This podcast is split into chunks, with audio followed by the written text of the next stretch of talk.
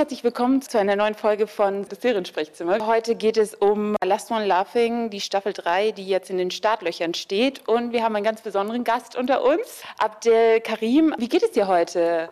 Wie fühlst du dich? Hallo, grüß dich. Ja, Abdel Karim hier. Mir geht's blendend, wie man sagen würde. Ne? Es ist also alles top. Das Wetter macht nicht mit, aber der Rest ist super. Hauptsache wir machen mit, genau. Richtig. Was können wir erwarten von der dritten Staffel? Äh, sechs Folgen und äh, viel Action für die ganze Familie. Da ist für jeden was dabei. Also wirklich sehr viele Sachen, die auf der Bühne passieren, sehr viele motivierte Leute, die Spaß haben, es aber nicht zeigen dürfen und sehr viel im Raum, was sich abspielt. Situationskomik, Gespräche, die ich persönlich am gefährlichsten finde. Da kommen wir gleich äh, drauf zu sprechen. Es kam ja immer äh, sozusagen ein Teilnehmer ähm, aus dem Auszug raus. Äh, vor wem dachtest du so, scheiße, der ist auch dabei? Leider, weil der so lustig ist. Ich muss ehrlich sagen, bei einigen. Äh, muss man sagen, es gibt ja immer Gerüchte, der wird dabei sein, der und die eine oder andere Zeitung haut schon Namen raus. Und dann sieht man die wirklich und denkt, oh, der ist dabei, der war gar nicht auf der Gerüchteliste, ach du Schande, was will der denn jetzt hier? Und die ist auch noch am Start.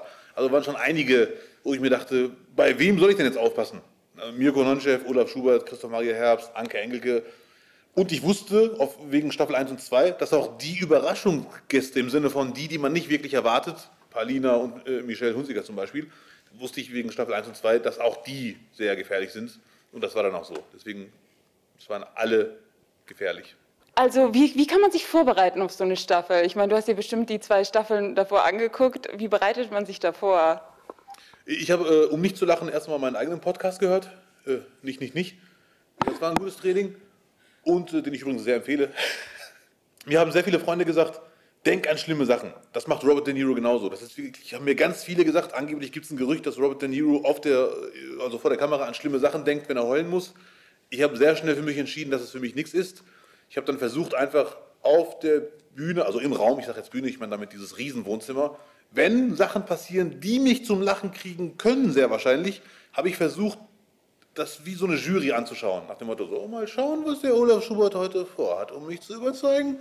Und äh, das hat oft gut geklappt. Aber sehr oft wussten die Leute gar nicht, wir haben nach der Show einige gesagt, hey, du hast ja echt Pokerface und so. Aber sehr oft wussten die gar nicht, wie nah sie dran waren, um mich zu erwischen. Die haben dann äh, hier und da mal wirklich im richtigen Moment aufgehört, sonst hätten sie mich erwischt. Da hatte ich Riesenglück. Ich selber habe dann mir auch gedacht, irgendwann ohne Vorbereitung geht es nicht. Da habe ich wirklich den, Film Die Maske geschaut und versucht nicht dabei zu lachen. Das ging so 20 Minuten gut. Dann fand ich selber albern und sagte, komm, genieß den Film und fertig. Jim Carrey gibt sich Mühe, musst du doch wertschätzen. Hast du dir ein Opfer gesucht? Ich meine, ihr kennt euch ja, ich weiß nicht, sehr gut ihr euch alle kennt, aber dachtest du so, okay, ich suche mir den und den aus und den kriege ich zu 100 Prozent zum Lachen? Also man muss schon sagen, wir kennen uns sehr gut. Also die zehn, die da waren, waren sind ja eh generell auch beste Freunde. Und äh, es sind nur halt Kameras dabei dieses Mal. Ich selber habe einfach versucht, ich zu sein, wie man so schon sagt. Und äh, ich wusste von vornherein, dass im Raum die größte Gefahr ausgeht, nach meiner Meinung. Kann man auch anders sehen, aber nach meiner Meinung ist im Raum Situationskomik, Smalltalk, Gespräche, Bewegungen, äh, komische Zuckungen sind am gefährlichsten und da habe ich hier und da versucht, Leute zu erwischen. Auf der Bühne war ich im Tunnelblick. Wenn ich was gemacht habe, habe ich nichts mehr mitbekommen. Da war ich selber auf mich konzentriert und ich weiß selber, dass ich sehr gerne lache, wenn ich etwas mache, was nicht ankommt oder was Leute nicht zum Lachen bringt. Ach so. Ja, und deswegen war ich dann eh sehr gefährdet. Also bist du der, der gefährlichste von allen? Bist du eigentlich selber für dich? Nicht der gefährlichste, aber es geht schon eine große Gefahr aus. Das ist, stimmt. Also wenn so ein kleiner Auftritt kam sozusagen, dann hörte man ja immer den Gong. Was dachtest du in dem Moment? So, scheiße, okay, jetzt muss ich mich wirklich zusammenreißen oder wie? Oder war halt die Situationskomik im Raum so das Gefährlichste? Die Situationskomik im Raum war für mich persönlich die gefährlichste, aber immer wenn der Gong kam, war das Erste, was ich gemacht habe, wer fehlt. Ich habe wirklich direkt geguckt, wer ist gerade nicht hier. Wer kommt gleich mit irgendwas Komischem raus. Ein, ich weiß noch ganz genau, einmal dachte ich mir, ach du Schande, ich sehe Olaf Schubert nicht. Und äh, da, dann habe ich versucht, so mich jetzt so zurück zu, so jetzt hier, ne, mal konzentrieren und jetzt aber jetzt aus Prinzip nicht lachen. Aber ich habe dann mich einfach quasi hingesetzt und die Show genossen. Und wenn es gefährlich war, wusste ich schon ganz genau, dann schaue ich die anderen an, wie die reagieren und gucke mir die Bühne an und wieder die so äh, hin und her wechseln wenn du diesen Buzzer gehört hast, dass jemand gelacht hat, war es gleich so, scheiße, war ich das? Oder, weil man kann ja nicht immer die ganze Zeit auf sein, auf sein Gesicht achten. Ja, ja. Ja, das war auf jeden Fall so. Wenn, äh, wenn man diesen Gong hört, diesen, dieses, diesen Düt, Düt, Düt oder was auch immer, dann war direkt erst der Gedanke, oh, vielleicht war ich's, ich war's, aber ich war es nicht. Nee, das fand ich doch gerade gar nicht lustig. Ich habe mich doch zurückgehalten.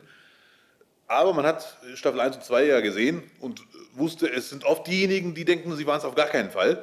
Deswegen, äh, und man schaut sich die anderen alle an und alle sagen das und denken, hey, warum lügen jetzt alle? Es kann ja nur eine Person gewesen sein, wahrscheinlich. Lüge ich mich selber gerade an, weiß gar nicht und dann war man hier und da erleichtert oder halt eben nicht. Und auch überrascht manchmal, ne? Huch, ich war das? Ja, wenn diese Aufnahme da kommt, äh, dann äh, hat man sich äh, gedacht, ach du Schande, ich kann auch so lachen, wusste ich ja gar nicht. Also lachen, ohne es zu merken. Ja, ja, das kann man tatsächlich. Ich glaube, das, das, erfährt man dann auch nur, wenn man halt dann auch dabei ist, ähm, dass das funktioniert. Wie ist es dann, ähm, vor wem bist du denn am meisten geflohen? Gab es jemanden, wo du gesagt hast, okay, Hauptsache, ich will Hauptsache weg von ihm, nicht in der Nähe sein? Also am meisten geflohen generell bin ich vom Rechtsstaat. Das ist aber ein anderes Thema. Ähm, also ich muss ehrlich sagen, ich habe im Raum sehr schnell gemerkt, dass alle gefährlich sind. Vorher hätte ich wahrscheinlich gesagt, vor Olaf Schubert, Mirko Nonchev, gar keinen Blickkontakt, aus dem Weg gehen, die sollen mich in Ruhe lassen. Aber im Raum habe ich sehr schnell gemerkt, dass äh, Michael Hunziger war für mich auch sehr gefährlich, Christoph Maria Herbst sowieso, Anke Engelke auch.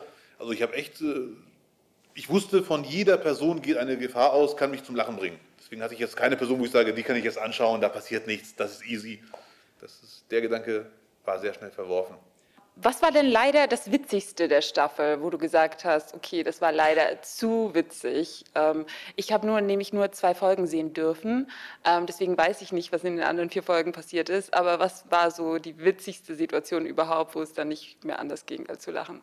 Also endlich kann ich mal hier in diesem Podcast wirklich, äh, wie heißt der Podcast nochmal? Seriasten? Ähm, das Seriensprechzimmer. Seriensprechzimmer, ja, ist ja das gleiche in Grün, ähnliches Thema. Und da bin ich sehr froh, dass ich endlich diesen Satz sagen darf. Hey, nicht spoilern. Ich will unbedingt hier ein bisschen gespoilert werden. Aber die zuhörenden Menschen, männliche und weibliche, äh, nicht wahr, nicht, einfach reingucken. Äh, da ist äh, einiges, aber nicht. Wir müssen noch zwei Wochen warten. Ja, die zwei Wochen schafft ihr auf jeden Fall. Wird der Podcast direkt jetzt veröffentlicht? Nee, leider nicht. also doch nicht zwei Wochen. Jetzt hör auf zu lügen! Ich muss zwei Wochen warten. Ich wollte irgendwas schon erfahren. Die Zuschauer äh, kamen ja zum ersten Mal ins Spiel. Hast du, habt ihr irgendwie damit gerechnet? Dann ist ja diese Wand hochgefahren und auf einmal waren da irgendwie klatschende Zuschauer. Ich hatte damit nicht gerechnet. Ich rechne ja meistens mit dem Taschenrechner. okay, der war gut. Äh, nicht wahr? Die Stumpfen sind die besten. Also falls jetzt jemand denkt, was ist das denn für einer? Haut die stumpfen Witze raus. Wirklich ohne Scheu. Einfach raushauen. Aber zu deiner Frage, nein, wir haben nicht mit Zuschauern gerechnet und ich weiß ganz genau, dass ich mir direkt, als, das, als die da waren, dachte ich mir, ach du Scheiße, das auch noch jetzt.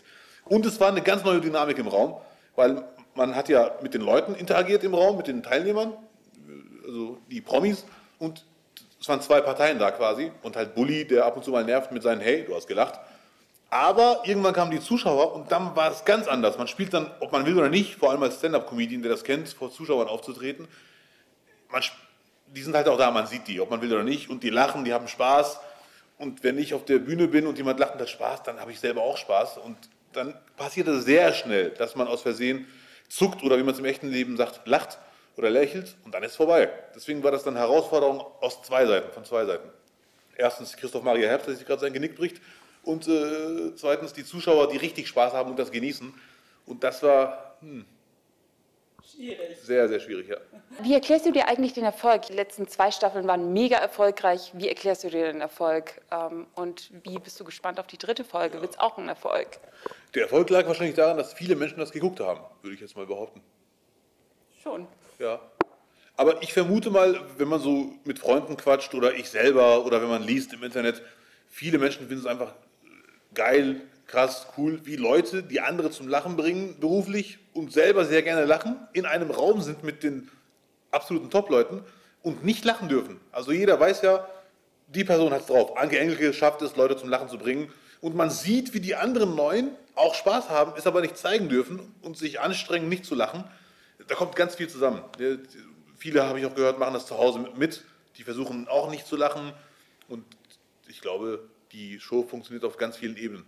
Ja, äh, das habe ich nämlich auch probiert und ich habe nicht lange ausgehalten. Also äh, Olaf Schubert hat ja auch dann diesen Gesang reingebracht am Anfang. Ähm, da ging es halt darum, einfach, äh, dass ihr mitsingt. Ich glaube, eine Sache ist, wenn man es vorträgt, aber die andere Sache ist, wenn ihr auch Teil davon sein müsst. Ich glaube, das ist sehr schwierig für euch gewesen, oder? Ja, mitmachen ist de- definitiv schwierig, ja, weil dann ist man Teil der Nummer quasi, darf trotzdem nicht lachen. Das ist eine weitere neue Ebene, die reinkommt. Das war gar nicht schön, was der da gemacht hat. Fand ich auch nicht. Super, vielen Dank, Abdel Karim, für das tolle Gespräch und ab dem 14. April ist es dann auf Amazon Prime. Dankeschön. So sieht's aus. Danke und schönen Abend an alle, die gerade dabei sind.